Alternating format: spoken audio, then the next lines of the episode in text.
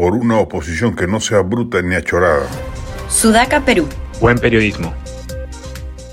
Si la derecha y el centro no se dedican a hacer labor política intensa que demuestre a la población que el desastre de las políticas públicas, salud, educación y seguridad se ha agravado con la gestión de las izquierdas, le van a dejar la mesa servida a un anti-establishment en el 2026.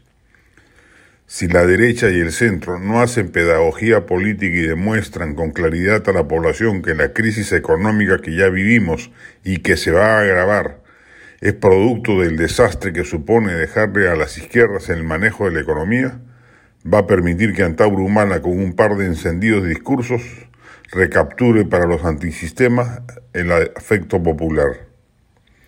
Si la derecha y el centro no hacen hincapié en los enormes grados de corrupción que, han arraigado en casi toda la administración pública, será responsable de que siga instalado en el imaginario popular que la corrupción se asocia a las derechas y no, como vemos, a las izquierdas. No basta con traer a colación las experiencias corruptas de Villarán, Humana o los distintos gobernadores regionales de izquierda presos o denunciados. Hay que insistir en cómo ahora que las izquierdas han tomado el poder, han hecho de la corrupción su bandera.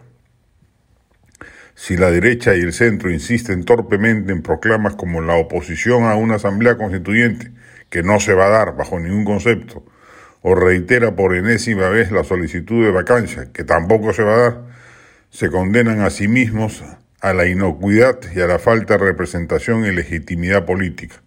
Por eso sus marchas no convocan a nadie. Castillo se va a quedar hasta el 2026, es lo más probable. Es una ilusión absurda creer que está a punto de caer o que va a dar un giro al centro.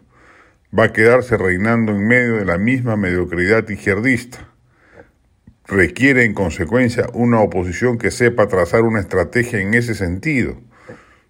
Ya, gracias a sus votos en el Congreso, ha logrado contenerlo y tirar al tacho el plan de gobierno de Perú Libre. Ahora toca hacer control de daños y evitar que el colapso del Estado que está perpetrando termine por beneficiar a otro como él en el proceso electoral venidero.